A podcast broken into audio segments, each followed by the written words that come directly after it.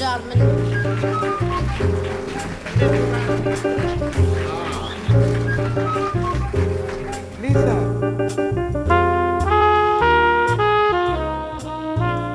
Alô, malta, bem-vindos de volta. Obrigada por estarem desse lado, obrigada pelo feedback ao episódio com a Joana. E bem-vindos a mais um mês, finalmente o intenso e comprido janeiro deu lugar ao mês mais pequeno do ano.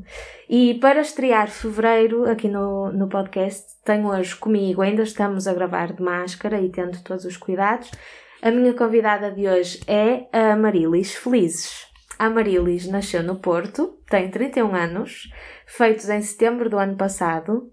É economista, produtora e diretora de cena, estudou na Faculdade de Economia do Porto e na ESMAI, Escola Superior de Música e Artes do Espetáculo, e ligou as duas áreas num mestrado em Economia e Políticas Públicas, que concluiu com uma tese sobre política cultural com o título Política Cultural em Portugal, determinantes da despesa pública em cultura.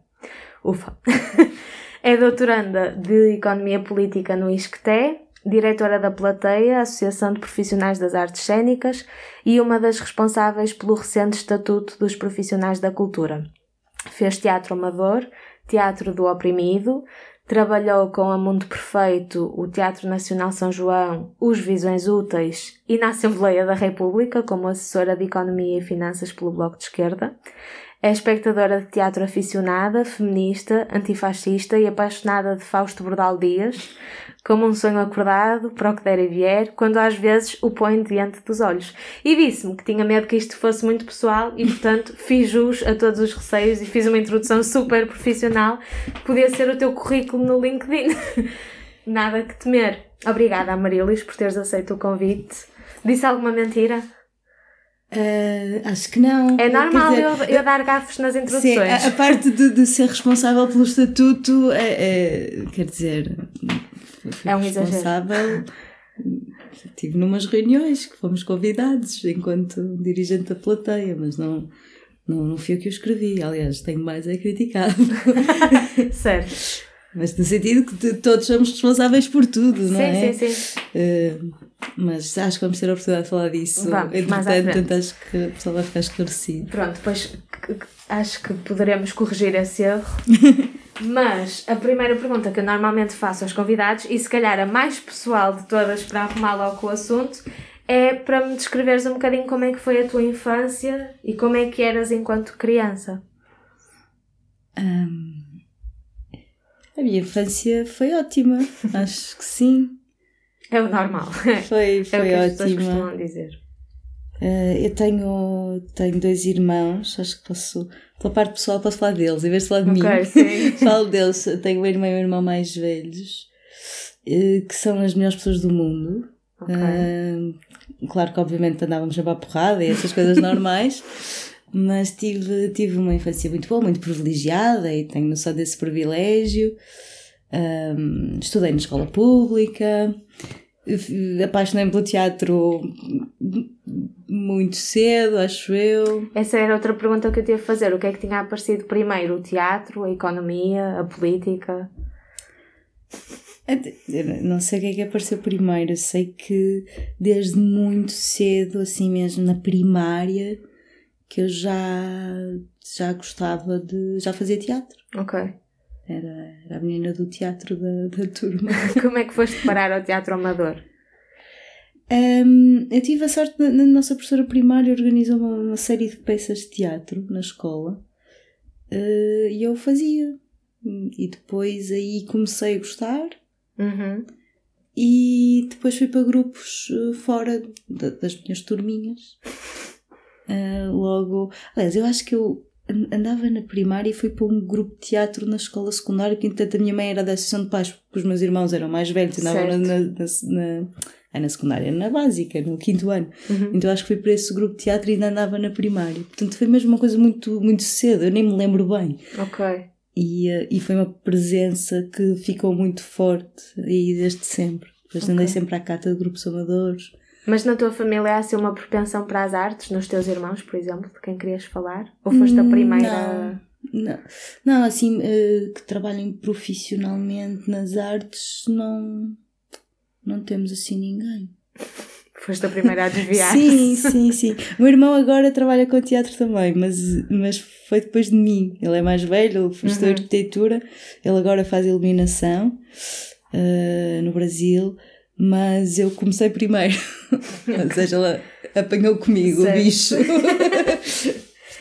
E depois, dando um salto grande no tempo, diz-se que ensinaste a tua primeira peça de teatro aos 17 anos.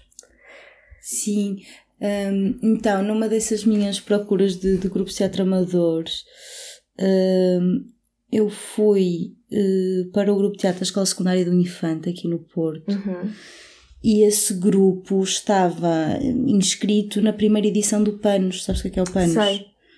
Hum, para as pessoas que não sabem, Aquela o Panos é, um, é um projeto que era da, da Cultura Gesto, agora acho que é do, do Dona Maria. Uhum. Uh, que é que é faz parte de uma rede internacional que vem do National Theatre em Londres, que é um projeto que convida uma série de dramaturgos para escreverem peças uh, com total liberdade, só que vão ser feitas por adolescentes, Uh, e depois os grupos de teatro das escolas, grupos de teatro juvenis, uh, inscrevem-se e fazem essas peças. Ou seja, tens vários grupos a fazer as mesmas peças. Uhum. É muito simples, mas é, é, é um projeto que acho que é muito importante. Foi muito importante aqui para muitas gerações.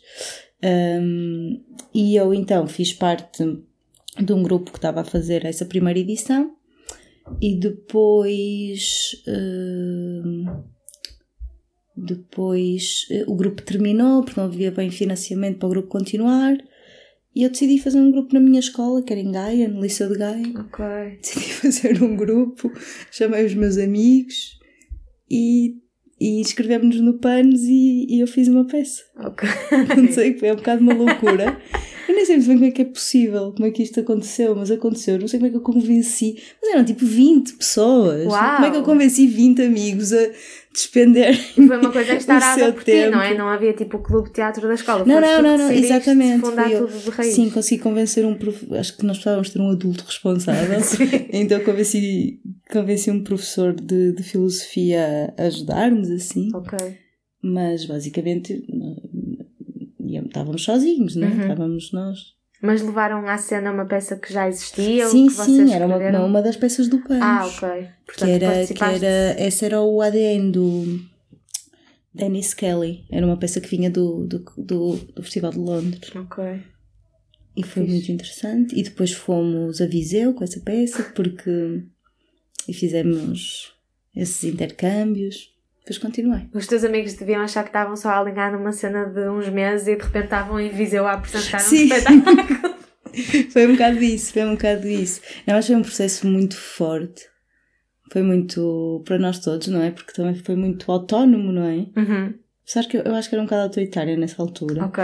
Eh, acho que foi esse o segredo do sucesso.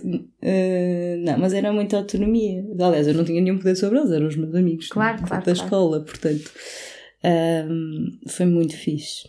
Mas ah, voltando à pergunta que eu tinha feito sobre como é que eras enquanto criança e agora também na adolescência, o teatro, muitas vezes há aquela coisa de nas crianças tímidas ajuda muito a expressarem-se, nas crianças que já são extrovertidas ajuda muito a libertarem aquela energia toda. Como é que o teatro teve poder ou não sobre a personalidade que tu já tinhas mais ou menos vincada? Hum. Qual dos dois estereótipos, de qual dos dois estereótipos é que estavas mais perto? Eh, acho que estava, não sei, eh, talvez no, no da energia. Acho que sim. Da, da pessoa que tem energia. Precisa de gastar algum sim, lado. sim, sim, talvez. Mas, não, mas era mesmo, mesmo em miúdo, era um interesse que ia também para, para um, bocado, um bocado para lá disso. Uhum. Não sei muito bem explicar como.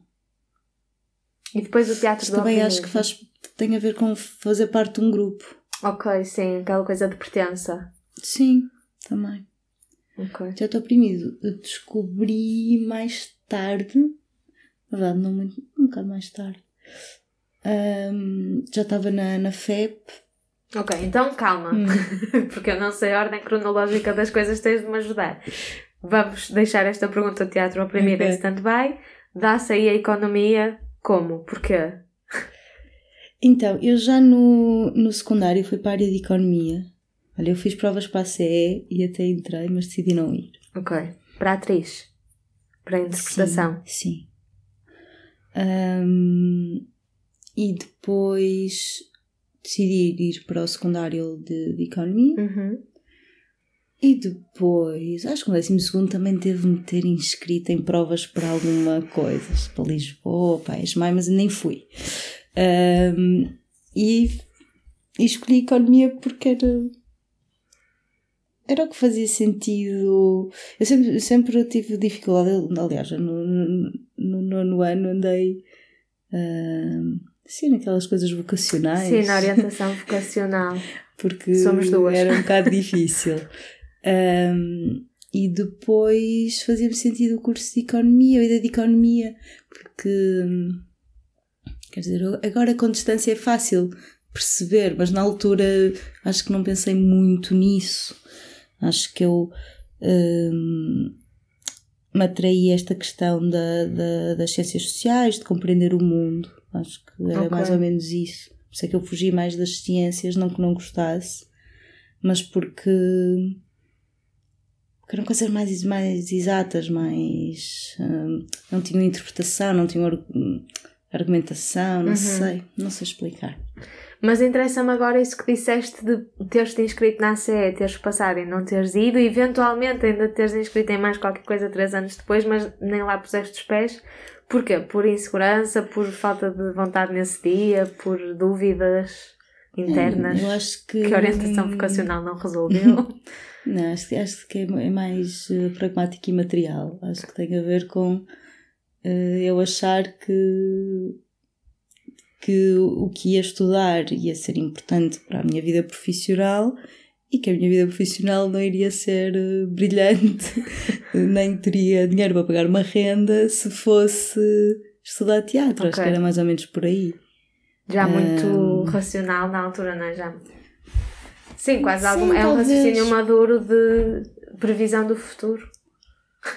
Sim, acho que foi por isso. E depois também uma certa pressão não muito explícita, mas eu era relativamente boa aluna e as pessoas achavam que os bons alunos não deviam ir estudar essas coisas. Uhum. O que podiam fazer, sempre me disseram: Ah, sim, tens muito jeito, faz, mas fazes como hobby ou fazes como passatempo. Pronto, havia um bocadinho essa ideia. E eu, hum, na verdade, isso batia certo também com, com os meus próprios interesses, que eram diversos. Claro, pois, ok. E depois entraste na FEP depois entrei na FEP. Como é que foi essa experiência?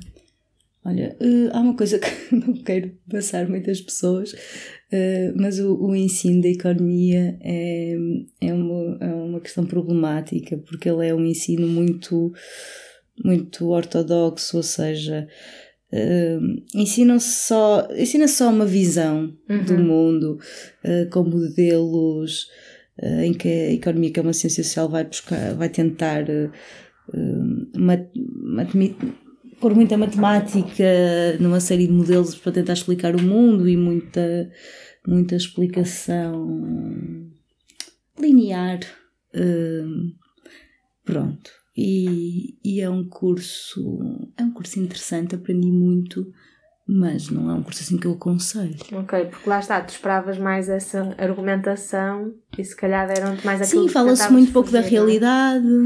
Okay. É um curso onde se fala muito pouco de, de, do que está a passar e eu, eu entrei em 2008, assim, em pleno rebentar da, da crise uhum. financeira, o que foi super interessante também, uh, mas uh, fala-se muito pouco da realidade.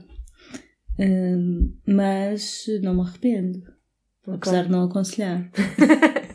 e já estavas na FEP quando descobriste então, agora sim, o Teatro do Oprimido. Sim, foi por acaso, ou seja, mais uma vez estava à procura de qualquer coisa de teatro para fazer, vi um workshop uh, e escrevi-me e descobri. E depois, entanto, nesse workshop era de uma das técnicas de, do, do teatro do oprimido. Uh, podemos falar sobre isso, que era o arco-íris do desejo, e entretanto eu conheci esse mundo e tive a sorte de conhecer pessoas maravilhosas nesse, nesse workshop e que que, que me levaram a continuar a fazer Ok. uh, teatro oprimido. Eu confesso que sei muito pouco ou perto de nada sobre o teatro do oprimido, portanto, qualquer informação sobre a qual tu queiras falar é relevante. Não, acho que é, é interessante as pessoas. outros, não sei, não conheço Não, acho que pode ser deles. interessante. Acho que só o teatro oprimido dava, dava um Um podcast. episódio inteiro, sim. claro.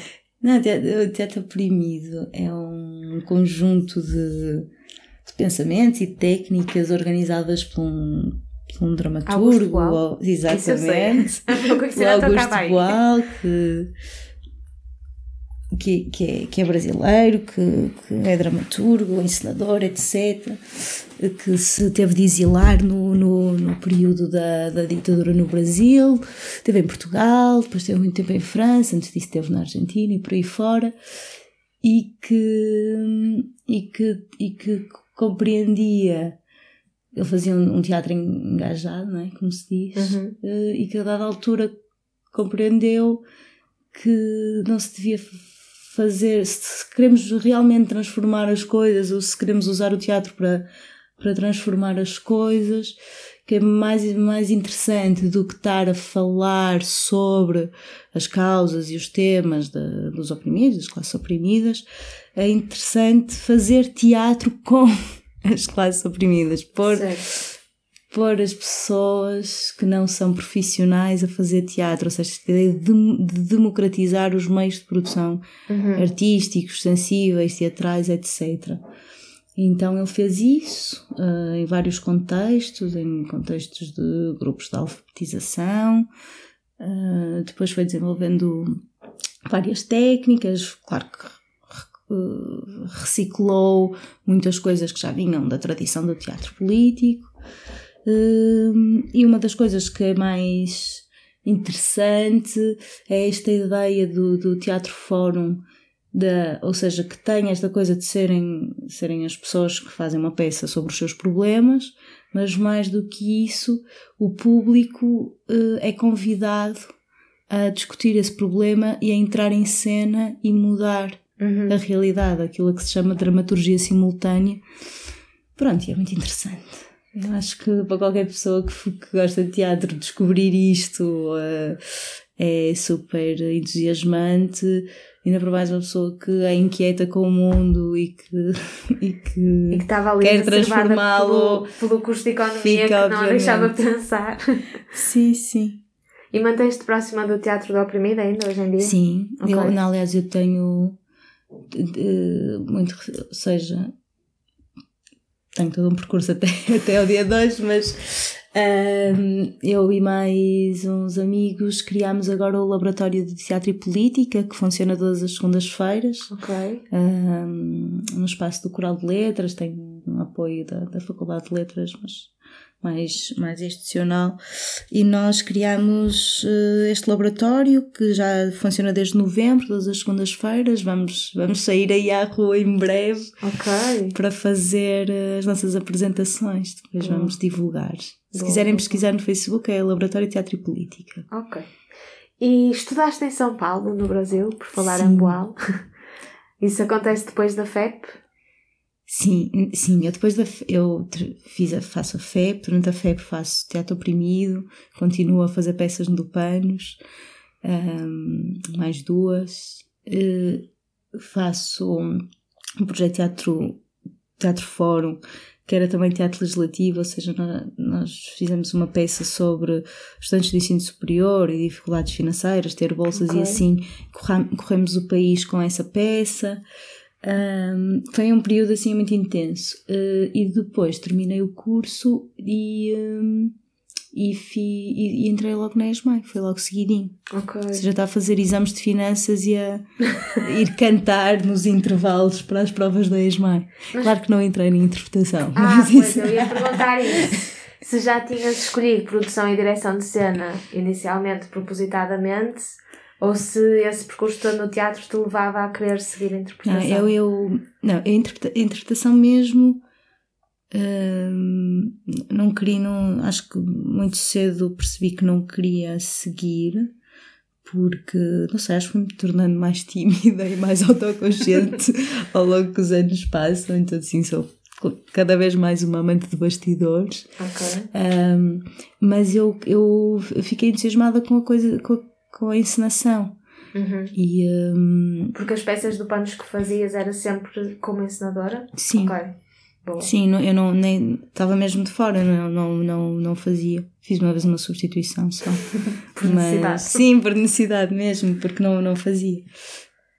Um, então achei que, que é o curso de interpretação era o que, o que se calhar mais fazia mais sentido para, para, para isso. E depois não entrei. Entrei em direção de ser em produção. Ok. E depois dessa experiência? Depois fiz esse curso e, e depois no, no último semestrezinho todos é que fui para São Paulo Ok. para, direção, para encenação, porque eles lá têm, na, na licenciatura têm encenação. Ok. Isso é uma questão importante. Não sei se alguém aqui levantou, que é que não há cursos de encenação em Portugal. Agora não sei se não há um mestrado na STC que eu ouvi falar uns uns uns, mas não estou informada. Ninguém falou, podemos falar. Mas é mesmo uma coisa muito, muito interessante que é, é muito. Portugal é muito raro assim no panorama internacional relativamente à formação em encenação. E mesmo os ensinadores que tu tens são sobretudo atores. Certo, eu ia dizer isso. Os próprios ensinadores não têm cursos de ensinação, não é? Sim, não é que os cursos ensinem tudo, mas eh, não é? Esta tendência tanta oferta formativa e de repente. Espera aqui, há aqui uma coisa que as pessoas fazem que não está. Não está a falar sobre isto. É Mas eu acho, não sei, a ideia que eu tenho, eu também sou recente no panorama do teatro, mas eu acho que todos os cursos que não são os de interpretação são também eles muito recentes. Dramaturgia, escrita dramática, parece-me que é recente na oferta de formação, mesmo produção, há anéis mais se calhar há alguns anos, mas não vês assim com a mesma facilidade com que encontras um curso para intérpretes, Pois. não é? Sim, sim, sim. Eu acho que não sei, não sei se é pela procura, porque à partida se calhar também quem procura procura estar em palco e depois é que se desvia de alguma forma. Não sei. Teríamos de pensar sobre isso. sim. Hoje em dia, com tantas coisas que fazes, como é que é um, um dia normal na tua vida? Uma- a, a tua rotina não existe? Não, não existe. É um problema muito grave. Não tenho, não tenho absolutamente nenhum dia normal. Sim, eu, eu sou a produtora mais desorganizada. Eu posso dizer isto agora porque não tenho grandes pretensões profissionais nesta área. Eu sou claramente a produtora mais desorganizada que existe. Ok, É um contrassenso. sim. És caótica. Só, só um bocadinho. Mas no trabalho ou na vida pessoal? Ou em tudo? É, em tudo. Em, sim, sou um bocado. Quando tinha passado, né, já, já ultrapassei os 30, continuo assim uma personalidade rock and roll. Ahm, não sei porque acho que é, é a minha natureza. Ok. Vamos a isso, vamos aos teus trabalhos. O teu primeiro trabalho foi com o Mundo Perfeito, companhia Tiago Rodrigues. Foi logo que acabaste a ESMAI? Sim. Ok. Como é que foi isso? Trabalhar com aquele que eu acho que se calhar é um ensinador ou profissional de teatro no geral, que considero mais consensual a todos os níveis. Sim. E como é que esse primeiro emprego também te deu esta vontade que me parece que tens de tornar mais perfeito o mundo da cultura? que é o nosso mundo, de alguma forma. Que interessante. Ahm, como é que foi esse trabalho? Foi, foi interessante, foi, foi, foi de produção técnica. Eu acho, eu acho que foi. Eu descobri que. que minha, claramente não devia ter feito direção de cena e produção, devia ter feito luz e som. Isso é uma coisa que Ok. agora eu já sei. Porque, porque como eu fui chamada para fazer produção técnica e montagens e operações de espetáculos, de facto a- apaixonei-me muito por essa área, que era uma coisa que eu não tinha desenvolvido tanto. Quer dizer, claro quando eu fazia as encenações para o panos e assim, era eu que inventava os desenhos de luz, nem sei muito bem como, com a ajuda do pessoal das casas, não, nem, não sei muito bem. Ah, e fazia toda, todas essas coisas também, mas, mas eh, aprendi muito. Conheci montes de teatro deste país Uhum. e as suas equipas, isso foi incrível. Mudaste para Lisboa nessa altura ou estavas... Sim, mudei-me para Lisboa, morava em Lisboa. Ahm, e, ahm, e foi isso, foi, foi ah, uma, um, voltar-me a apaixonar pelo teatro. Por essa vertente do bastidor, da montagem, Uhum. do afinar o projetor, dessas coisas todas. Um, e, um, e não sei, já não me lembro qual era a pergunta. Como é que te deu vontade de aperfeiçoar o mundo da cultura? Ah, Se calhar um sim, primeiro sim. contacto com as dificuldades dos trabalhadores ou não? Não, não sei se foi na- nessa, nessa experiência profissional que eu, que eu me apercebi. hum, que eu me apercebi de como é que se trabalhava na, na área, assim, em termos de condições laborais. Acho que isso, isso é um processo, se calhar, vem de antes e que continuou Uhum, e que. e que não sei se tem re- realmente a ver com essa experiência. Quer dizer, claro que uma pessoa percebe o que é que são. qual é a diferença entre trabalhar nesta área e trabalhar noutras áreas, Uhum. em termos de horários, em termos de, de quantidade de trabalho e esse tipo de coisas, mas. Mas acho que isso foi um processo mais ao longo do tempo. Uhum. Mesmo quando eras ainda só observadora, não é? E depois, imagino que a economia te seja bastante útil no teu trabalho como produtora, mais ou menos organizada, mas há um momento em que a economista que há em ti se destaca quando chegas à Assembleia da República, ainda por cima ao mesmo tempo que fazes mestrado, não é? Entre 2015 e 2018. Sim. Eu, conto, eu, eu vou fazer o mestrado porque fui para a Assembleia, senão não Ah, tinha é? dinheiro para fazer o Ok. mestrado. Quais é que foram essas grandes conclusões da tua tese sobre a despesa pública na cultura? Primeiro, como é que foi todo o processo de mestrado? Sim. Olha, eu, eu na verdade nunca quis. eu Agora estou a fazer doutoramento, inclusive estou fazer doutoramento com a bolsa, mas eu nunca quis, nunca quis propriamente seguir via académica, nem nada desse género, mas. hum, não sei porque é que me inscrevi no mestrado, mas acho que foi porque queria aprender. Uhum. acho que foi por aí. Hum, e hum, fiz uma tese, ela não é muito interessante, ela é sobretudo quantitativa. Ok. Eu fui pegar em, em livros grossos que, que, que são a conta geral do Estado eh, e desfolhar, desfolhar páginas com números e tabelas, eh, passar aquilo para um Excel para depois fazer gráficos, foi isso que eu fiz. Ok.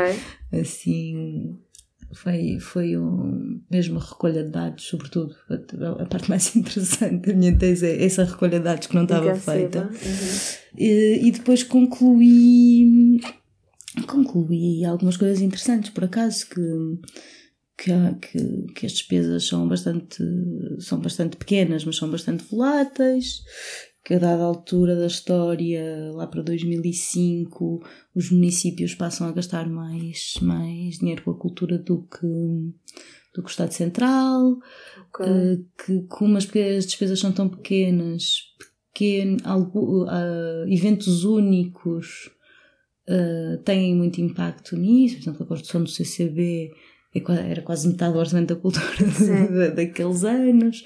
Uh, pronto, mas, mas foi.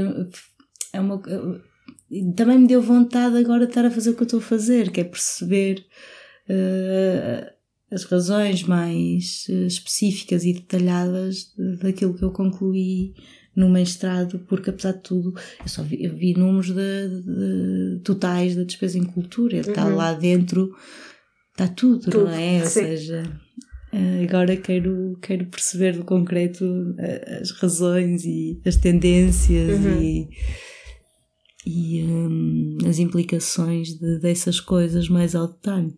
Ok. E voltando à Assembleia, tu disseste à revista Prima, de onde eu tirei grande parte da informação que está na introdução, que já tinhas escrito leis em conjunto com outras pessoas. Parecias até quase, não só orgulhosa, mas surpreendida que essas leis se tivessem tornado realmente leis. Queres destacar alguma delas? Porque eu fiquei muito curiosa.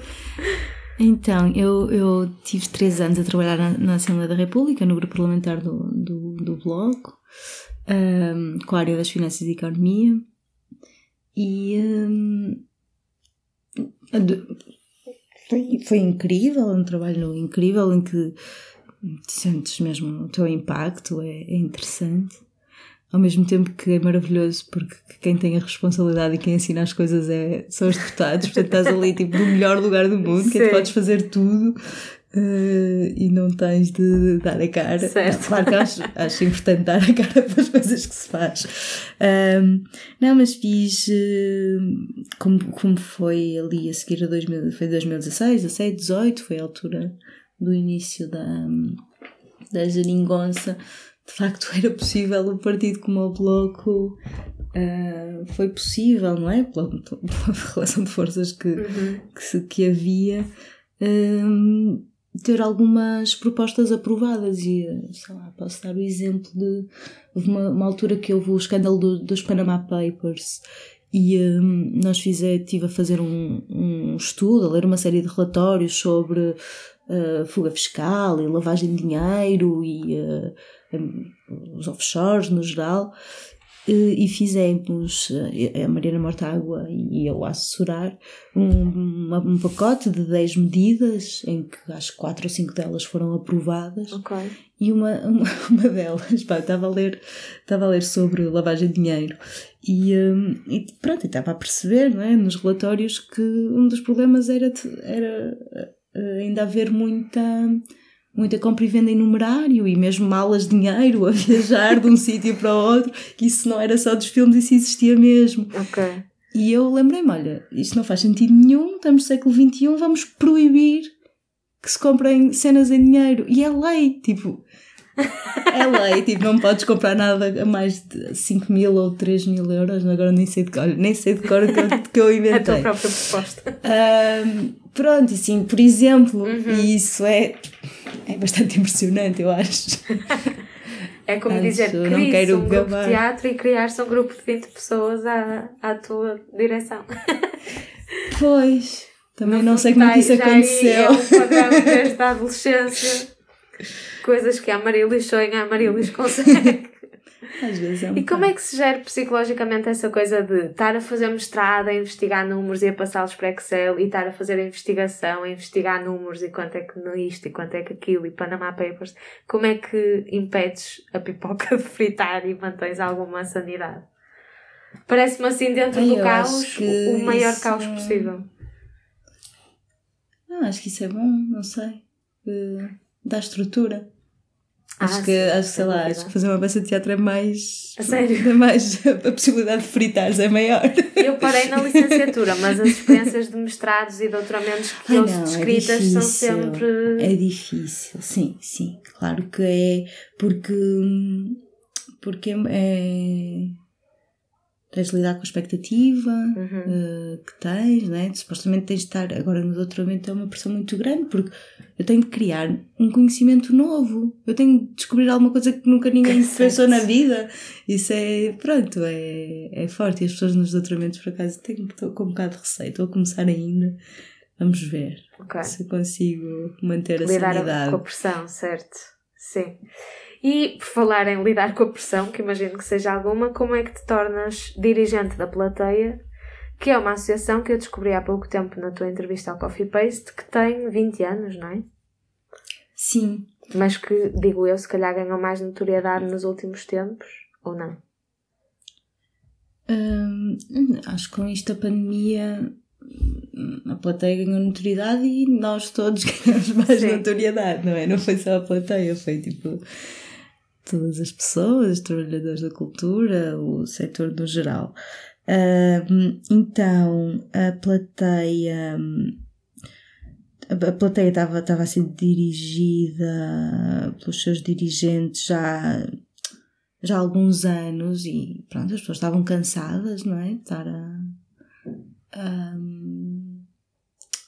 a- a fazer aquilo, não é? Uma associação, é suposto haver renovação. Certo. Mas houve ali um, um pequeno impasse de não estava a surgir ninguém para, para essa renovação e eu não fazia parte da plateia, mas já, pronto, já estava interessada pelo, por estes assuntos e pela Uhum. cultural e, hum, e co- convidaram-me para, para, para fazer parte de uma nova direção. Ok. Hum, e eu inscrevi-me na plateia e aceitei o desafio. Isso há quanto tempo agora? Isso foi no, já na pandemia, foi em 2020. Ok. Nós vamos agora para ter eleições outra vez. É Uhum. dois em dois anos que se renovam os órgãos. Foi há dois anos. Ok. Como é que está a ser? Para além desafiante. Hum, como é que está a ser? É uma pergunta um bocadinho Eh, ingrata. É um bocado genérico. Não, mas. genérico, hum, sim. Então. eh, a pandemia foi mesmo muito. Muito, muito grave na, na vida de muitas pessoas. E, hum, e de repente, de uma associação, é? um coletivo, hum, tem um, um poder de, de agregar as pessoas e ao representá-las também de fazer eh, pressão Uhum. hum, muito, muito grande, muito interessante, muito até por explorar, ou estava talvez isso um pouco por explorar. Hum, e foi, foi muito desafiante, porque de repente tens, tens uma responsabilidade grande, claro que não é sozinho, ou seja, há cinco pessoas a dirigir Certo. a plateia, era é uma lista, né? Hum, Mas agora dás a cara. quer queiras, quer não. Os cinco dão Sim, a cara, mas és sim, uma das sim, pessoas sim. responsáveis, não é? E é uma, uma responsabilidade grande, uma... Existem muitas tarefas, apesar de tudo, hum, de, de, de responder eh, aos jornalistas, de estar em cima do acontecimento, de escrever comunicados.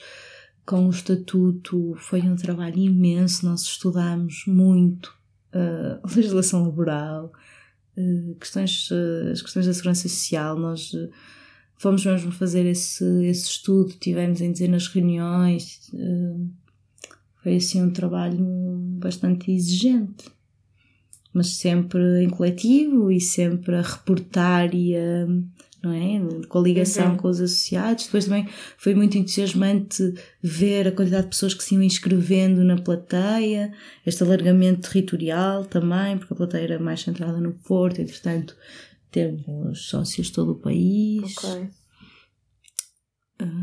Mas acho que tens de fazer perguntas mais específicas porque Mas eu não, podemos- não consigo falar de tudo. Podemos falar do estatuto se quiseres, que, que já antecipávamos no início, até porque, tal como no caso do Teatro do Oprimido, eu estou completamente a leste na minha curta carreira na cultura. Tenho tido alguma grande dificuldade em inteirar-me das coisas que são mais do foro social, político, burocrático. Tanto é que tenho multas para pagar à Segurança Social, porque nem das minhas próprias finanças consigo tratar. Chegam-me os orçamentos do dos projetos que produzo, e às vezes mal. E então, pronto, queria perguntar-te um bocadinho o que é que está a acontecer com o Estatuto. Eu sei que tem havido reuniões de esclarecimento e que uma série de grupos têm tentado simplificar a informação ao máximo. Obviamente não quero que venhas para aqui explicar o Estatuto de fio a pavio, Ahm, mas nisso, se quiseres voltar a, a- àquilo que falávamos da introdução de não, não teres sido responsável por criá-lo, mas até mais por criticá-lo, acho que se calhar é o momento certo. Sim, acho que é uma coisa interessante de percebermos é que o Estatuto é uma conquista, eh, ou seja, a proposta de se fazer um Estatuto é uma conquista de, da nossa mobilização, ali principalmente nos primeiros meses da pandemia. Uhum. Da nossa, nós todos, né? Sim. não da plateia, mas toda a gente. Ahm, pronto, isso é, é importante. Ah, depois o governo decidiu criar um grupo de trabalho entre lá os ministérios da cultura e das finanças e do trabalho em, e, e volta e meia convidava uma série de, de associações para, para reuniões também. Nós fomos participando nessas reuniões, discutindo as propostas que iam surgindo, fazendo fincapés, tentando sempre trazer para a praça pública, através de comunicados, o que se ia discutindo nessas reuniões, para também fazer pressão para aquilo que nós achávamos que era importante. Foi um processo longo, a dada altura que depois o governo também deixou de querer discutir connosco, ahm, principalmente a parte da, da segurança social, que era um- é real- realmente a novidade. Uhum. Pronto, e dada altura, pronto, temos um estatuto que, que, que o governo decidiu. Uh, também foi, foi importante, houve uma primeira versão e depois houve uma resposta forte também relativamente a alguns problemas dessa primeira versão e tivemos vitórias, ou seja, o governo recuou numa série de coisas que era importante e, e pronto, ou seja, foi um, foi um processo dinâmico em que foi preciso para ter essas conquistas foi preciso estar atento, ir às reuniões, estudar muito, claro. saber o que dizer em que momento, chatear os jornalistas, uh, porque obviamente o governo ouve melhor através dos jornalistas do que nas reuniões quando estamos à frente deles, não é? Pronto. Um, então esse processo foi, foi muito importante. Temos agora um estatuto que tem tenha alguns problemas. O estatuto tem uma parte em que fala sobre uh, coisas específicas de, dos trabalhadores da cultura, uhum. uh, nomeadamente nosso horário noturno é diferente, porque se entende que nós temos uma profissão que trabalha mais à noite, coisas assim. Uh, portanto, podemos fazer contratos de trabalho de, de a termo uh, sem limite de sucessão, porque se entende que faz parte. Pronto, algumas, algumas coisas que são diferentes no Código do Trabalho.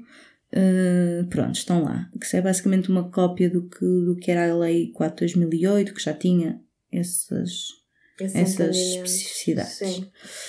Um, Pronto, e está lá escrito aquilo que nós também já deveríamos saber do Código de Trabalho, que é qual é a diferença entre um contrato de trabalho e um trabalhador independente, né? Que, né? que isso é muito central para nós transformarmos um bocadinho aquilo que está mal no setor, uhum. né? Nós temos muitos falsos recibos verdes. Um, e depois, o que ela apresenta assim de novo é um, um novo subsídio uh, de desemprego, não é? Que é para recibos verdes. Um, e trabalhadores de contrato de muito curta duração, que não se usa muito na nossa área, vamos ver se isso mudou ou não. Uh, e é um subsídio, é um subsídio como o subsídio de desemprego, né? em regras específicas, ou seja, as pessoas vão ter de contribuir mais para a segurança social, é uhum. é normal. Uh, Pronto, e resumindo é isso. E tem algum, um problema principal que é este, ele traz aqui um novo subsídio, mas este subsídio não, não é bem para toda a gente, ou seja, há muita gente que trabalha às vezes com contratos, às vezes a recibo verde, uh, com, com, várias atividades, às vezes até noutras áreas, e uh, este é um regime muito rígido em que o que descontas num sítio vai para um, um bolo, o descontas noutro sítio uhum. vai para outro bolo, esses bolos nunca se encontram, portanto haveria aqui se calhar formas de ter uma proteção social de facto mais abrangente que aquela que eles estão a propor okay. aqui. E depois, eh, ultimamente, em alguma comunicação, dá a entender que não há muita vontade de combater os recibos verdes, continua um bocado esta ideia de que os trabalhadores da cultura são todos trabalhadores independentes, um, não é? Porque o estatuto uh, tem, tem problemas, mas a, a forma como as, algumas instituições estão a comunicar o estatuto, como a DG Arte e os teatros nacionais, que estão a a dizer ah, todo, todos os trabalhadores têm direito ao estatuto uh, se tiverem um mês sem atividade. Que é, ou seja, estão assim, estão, primeiro estão a confundir o estatuto com o novo subsídio, estão a dizer que todos os trabalhadores da cultura são trabalhadores independentes. Portanto, há aqui muita coisa para fazer, muita pedra para partir e uh, infelizmente parece que às vezes as próprias instituições públicas e o próprio governo não estão tão interessados quanto isso em que as coisas mudem. Uhum. Ou no percurso, não é? Estão, estão interessados em chegar a um destino e poder comunicar que se fez isto Sim. sem pensar os moldes como, como se fez. Sim. Tu há bocado dizia, dizias-me que, pronto, que tinhas achado o podcast muito pessoal. porque eu agora estava a ouvir falar e fascina-me sobretudo esta relação do pessoal com o profissional. Por exemplo, eu não consigo deixar de te ouvir falar e pensar não pensar, ou seja, não consigo não pensar, como é que isto te afeta? Por exemplo, eu li na tua biografia no Gerador que eras, eh, como eu disse na introdução, espectadora aficionada. Não te afeta conheceres tanto dos meandros de como se faz? Não te afeta depois a tua visão quando vais ver, por exemplo? Ou a tua vontade de fazer? Percebes a pergunta? Se calhar não estou a ser clara. Eu, por exemplo, para dar também, uh, se calhar, o motivo que me leva a perguntar isto, quando comecei a fazer produção, sinto que deixei de conseguir ver teatro com os mesmos olhos. Ainda vejo, ainda gosto, mas não consigo deixar de pensar quanto é que será que custou aquele telão? Quanto é que será que o orçamento total sofreu com aquela escolha de intérprete? Pronto, uhum. coisas assim mais práticas e é e fazer produção de um projeto, uma coisa às vezes até singular e temporária, uma coisa diminuta. De repente parece-me que fazer a gestão de um estatuto, de uma associação, de coisas que são bastante mais complicadas e intensas, pode ter uh, influência depois na forma como vês teatro, como fazes teatro, como participas nas outras uhum. dinâmicas mais práticas. Sim. Só, só fazer um reparo que a minha participação na plateia não, não, é, não é uma parte da minha vida profissional, é uma pois. parte da minha vida social e pessoal que eu não, não, não, não encaro como trabalho, uhum. não encaro como, como ativismo, vá, se quisermos certo, usar essa pois. categoria. Mas isso também é todo um outro assunto, porque, porque, porque para além Sim. de mudar a tua postura, se calhar priva-te ou não, ou acrescenta-te, mas tem, tem um poder no teu tempo mais ou menos livre, não é? Sim. É uma coisa a que te dedicas à parte Sim. do teu trabalho. Exatamente. Embora estando relacionado com aquele que é o teu trabalho. Sim, sim, eu tenho, lá está, nesse, há um bocado estávamos a falar da questão pessoal de, das rotinas e do caos e isso eu tenho assim alguma dificuldade em separar as coisas uhum. e o que é trabalho, o que é ativismo, o que é lazer e pronto.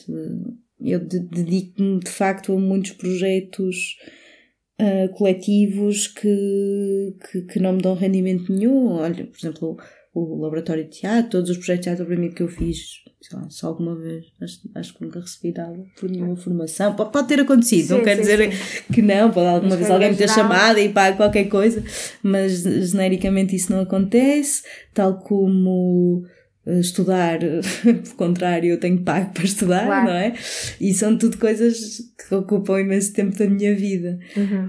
Um, um, mas eu acho que essa, essa coisa que estás a dizer de ver um espetáculo e reparar eh, nas coisas que estão ali e de onde é que elas vêm, isso até acho que vem, é mais pensamento de, de, de economista do que de produtora, mas obviamente as coisas estão ligadas, não é? Um, eu, eu contei uma vez, fui ver um espetáculo do, do Rodrigo Garcia em, olha, no, no Brasil, em São Paulo, que tinha uhum. o chão repleto de hambúrgueres, de, pão, de pães de hambúrguer, e, e aquilo, aquilo. Não podes separar o facto de aquilo ser pão de hambúrguer no chão e a, às milhares uhum. do espetáculo que está a ser feito, não é? As coisas não são, não são separadas. Ou, por exemplo, uma coisa que, que, que às vezes eu sei que há pessoas que recebem mal, que, que ou aliás, há pessoas que pagam mal, uhum. pessoas que precarizam os trabalhadores e depois fazem uma peça super de esquerda. Pá, claro que obviamente que eu saber as coisas uh, vai, vai me afetar. Sim, sim, sim. Mas isso é bom, isso não é mau. Pois, eu claro. acho que tudo deve afetar a coisa, o que tu vês. Uhum. Estás mais eh, desperta se calhar para Sim, para as contradições, para o, para o que, que estás a ver realmente é. Uhum. Porque as coisas não são separadas. Uhum. Achas que há muitas dessas contradições que a nós, comuns dos mortais, nos passam ao lado? uh, não sei. Acho que. Acho que os espetáculos têm muitas camadas. acho que há muitas camadas e acho que eu acho que também há uma satisfação em conseguires ler e ler e ler e ler mais camadas, não é? Uhum. Ah, É como quando vais ver aqueles espetáculos que, que são sempre uma referência a um clássico, não é? Uhum. Ah, as Três Irmãs, versão não sei o quê. Ou, epá, e tu não leste as Três Irmãs, vais ver a peça, apanhas metade da peça, não é? Certo. Pronto, por exemplo, Sim, isto está sim, sempre a acontecer, não é? Claro que é mais fixe se tu vires, se leres, não é? Vais apanhar mais coisas. Uhum. Um, e isso está tal a outras camadas, sempre. Sim. Mas eu por acaso quando normalmente eu, eu tenho uma eu entro muito no, nas histórias e nos espetáculos. Ok. Só, se, só se a coisa não me agarrar é que eu também me prendo com esses pormenores. Ok. Percebo. Eu sou, por acaso sou fácil de, de entrar no, ok. nos enredos, porque para mim o enredo, o enredo puxa-me. Se houver um bom enredo, eu não, eu não sei a cor da saia da atriz. Tipo, Ok. eu saio do espetáculo e não sei. Não sei de cor era, não, pronto, não, não fixei. Se, se a coisa me puxar. Não sei se bom ou se é mau, mas eu tenho essa capacidade. Aliás, eu não consigo ver filmes de terror por- por- Uhum. porque fico mesmo cheio de medo. Hum, eu sonho quando, por exemplo, estou a ver séries ou vejo uma peça, assim, eu sonho sempre com aquilo. Ok. Eu sou, sou, mais dessas. Ficas ali a pensar nas personagens até ver o episódio sim, seguinte. sim, Ok. sim, sim, sim. Eu embrenho nas histórias. Como é que surge, por falar em referências de filmes, séries e agora música, como é que surge a aproximação ao Fausto e à música dele? Porque nas tuas redes sociais foi assim dos. Não quero dizer traço de personalidade, mas quase que eu encontrei assim mais vincado. Pensei, às vezes numa descrição uma pessoa revela um bocadinho mais da sua vida pessoal, mas tu a única coisa que revelas é amor ao Fausto Pordal Dias. que eu, aliás, também amo e, portanto, Ok. senti-me. Ah, não não. não... Se calhar mais recente. É que, é que eu descobri um disco no Natal, estava a fazer compras de Natal, Uhum. e descobri um disco que, que eu queria muito comprar há muito tempo, que é o do, um disco de 75 do Fausto. Eu acho que é por isso que eu tenho feito muito, muitos posts sobre Ok. o Fausto. Acho que é só sobre. É isso. Mas eu gosto muito e aos concertos e assim. Mas ele está meio cancelado, eu não quero falar muito sobre ele. Pois é, pois é. Não estou a brincar. Eu só descobri Ah, recentemente. não, eu gosto muito, gosto muito, é ótimo. O que é que eu ia dizer? Mas gosto de outras coisas, não, não tenho assim Sim, nenhuma. claro, mas as outras se calhar não estão tão visíveis online para eu poder encontrar. Sim, eu sou, eu sou, eu sou assim, eu não, eu não ligo muito, não tenho nenhuma estratégia de redes sociais, nem tipo, sei lá, sou, sou capaz de fazer eh, dois posts num dia, tipo, todas as semanas, tipo, várias. Uhum. Eu sou capaz de passar três semanas sem fazer post nenhum. Eu não tenho, não tenho, eu não sei mexer no Instagram, eu não sei, eu não sei mexer no Instagram. Ok. É tipo, eu, eu vou lá, vejo as stories das outras pessoas, faço likes, mas eu não sei, não sei fazer É sério. É, assim, eu sou, sou um problema. É um problema. Portanto, não tenho estratégia nenhuma, é o que me vem à cabeça. Ok. Mas essas outras coisas de que gostas também é uma pergunta. Ia-te perguntar Hum. recomendações de filmes, livros, séries, músicas, etc. Das duas, uma, ou que foram decisivos no teu percurso ou que estão frescos na memória porque viste ou viste, leste há pouco tempo. Há várias coisas assim que, que, que foram muito importantes para mim, se calhar vou aí, não é? Tipo, Augusto Boal, Uhum. o Brecht, eu sou muito fã. Tipo, aconselho as pessoas a comprarem os livros e lerem. a- Não, está na net. Tipo, leiam as peças, Sim. do início ao fim, todas seguidas. Aconselho muito e, façam-nas e vejam-nas. Certo. Ahm, depois, eh, fora do teatro, ok, não vou, é muito clichê, mas obviamente gosto de ler. Gosto de ler economistas, tipo Marx. é uma boa referência, aconselho a leitura também, é divertido. Ahm, eu literatura sou um bocado monótono, eu leio só Saramago, basicamente. Eu leio muito, assim, literatura não, não, não, não vario muito. É tipo o seguro. Vou Ok. por seguro, vou indo, ainda não li todos, portanto vou por ali.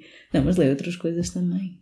Ahm, mas leio, leio, leio mais ensaio e, e outro tipo de coisas. Uhum. Não é? Como, como eu tenho andado a estudar os últimos tempos, eh, preciso ler tantas coisas para a, para a Sim. faculdade que depois eh, fico assim com o tempo a literatura mais pequenino. Uh, e pronto, também vejo muitas séries, o que me tira o tempo para ler. Eu sou, sou das séries também. Qual é que eu. Olha, estávamos um bocado a falar de lavagem de dinheiro, adoro os Arcs. Ok. Adoro. Olha, estava assim na dúvida sobre aquela do, do Suc- Succession, Uhum. só vi agora. Estava assim, ah, isto não é muito giro, mas depois fiquei viciada. é muito fixe. Tem os diálogos, assim, é muito bem escrita. Comecei a ver, vi um episódio ainda só, mas estou. Estou tentadíssima. Hum, Há filmes. Não sei o que é que. Nada, já Agora já estou assim. já Já está muito conversa de é café isto. já está a ficar. Mas, mas já acho que já foi uma lista Sim, de. porque depois isto é terrível, porque eu pareces super eh, nariz empinado a fazer referências, tipo Lars von Trier e eh, sei lá, Foucault. Ou então é tipo super, ah, aquela pessoa só vê o que toda a gente Sim. vê. Se a pergunta tem armadilha, não, Não, vou responder todas mais. as recomendações são válidas. Olha, estamos mesmo quase a acabar uh, a primeira parte. Leiam um estatuto de da Exato. Literatura de importância. Já li muitas vezes. É muito bom. Hum, Sim, estamos quase a acabar a primeira parte, mas obviamente, estando no rescaldo das eleições legislativas, não posso deixar de perguntar como é que olhaste para os resultados e como é que, da tua perspectiva, com o que é que achas que podemos contar para os próximos anos? Da tua perspectiva de alguém que. Sim, eu sou, eu sou militante do Bloco há Uhum. muito tempo. Ou seja, não, não, não fui simplesmente trabalhar para o Bloco durante três meses. Ou seja, eu inscrevi-me no Bloco, a dada altura, e, sou chamada militante base Certo. e continuo a ser. Ahm, portanto, nessa posição, uma pessoa que faz parte do partido e, eh, e faz campanha e acompanha as coisas, hum, eu acho que acho que é, é pena o Partido Socialista ter maioria. Acho que, hum, que seria importante e foi importante um período em que Bloco e o, e o, e o Partido Comunista tinham alguma força para condicionar os governos que eram do Partido Socialista, que não é que todo o executivo era do, do Partido Socialista, portanto eles faziam mais ou menos o que queriam, mas apesar de tudo havia uma condicionante, principalmente nas leis e etc. Hum, não sei muito, vou fazer agora um comentário político, acho também, eu, eu acho que aquela, aquela análise de que houve uma, uma dualização artificial, não é? Uhum. Que fez com que as pessoas tivessem muito medo que. As pessoas que votariam mais à esquerda tiveram muito, muito medo que, o- que, o- que o PSD ganhasse as eleições. Não foram todas votar no PS. Eu acho que por acaso não é assim muito complexa a análise, Sim, é não é? Foi um bocado isso que aconteceu. Resta saber se são as empresas de sondagens, os meios de comunicação, tudo junto. Sim, ah, como é que isso foi criado artificialmente, não sei. Pois. Isso, isso já é quase caso de investigação. Até para se Eh, evitar eh, em próximas Sim, ocasiões. sim, sim. Não, as sondagens, bem, tem um bocadinho de estatística, não é? Uhum. E, hum, e acho que há, acho que as sondagens são o que são, não é? Hum, depois há formas de, por exemplo, tens uma série de indecisos, às vezes o pessoal distribui os indecisos assim de uma forma que não se percebe muito bem, mas pronto, há algumas regras. O problema é que quem está a ver uma sondagem ou uma capa de jornal que põe as coisas ali taxativas, não sabe o que é que é uma amostra, não sabe ler uma ficha técnica. As pessoas não leem as fichas técnicas das Sim, sim, sondagens, sim, não é? Isso não acontece. Uh, portanto, eu acho que deve, pode- Acho que seria importante repensar um bocadinho o papel das sondagens. Uhum. Elas podem existir, por exemplo, elas podem existir e, e, e a comunicação pode não falar assim to- todo o tempo delas sim. e falar de outras coisas e referir as sondagens sem, sem, sem ser na abertura no telejornal, tipo ao fim de meia hora, pronto. Uhum. Mas isso quer dizer, não adianta muito Dizer-vos Dizer-vos nós nós aqui, aqui. nunca mais. não, não é por aí, não é por, por isso, não é porque é complicado. Uhum. Pronto, É tudo muito, muito mais complexo do que linear. certo. Para descomplicar e para terminar esta parte, a minha última pergunta, que é sempre a mesma, transversal a todos os episódios, na verdade nem é uma pergunta, é um pedido para partilhares connosco três coisas que não queres morrer sem ter feito. Isto porque, para ti que não conheces o podcast, criar um podcast estava numa bucket list que eu tenho de coisas para fazer antes Ok. de morrer. E, portanto, comecei a perguntar isso também desde os há dois anos de que te falava, que faço essa pergunta a toda a gente. E dá é, é que eu estou numa fase mais de deixar de fazer coisas do que querer fazer coisas. Tipo, eu tenho uma anti isso, que é tipo, eu quero deixar Coisas que eu quero deixar de fazer antes de morrer. Isso. Ah, ai, sei lá. Mas, mas a inatividade também pode ser um, um, um objetivo. Sim, sei lá, tipo ter descansar, férias. ter férias, fazer uma viagem. Não, não, não, sim. Olha, uma revolução.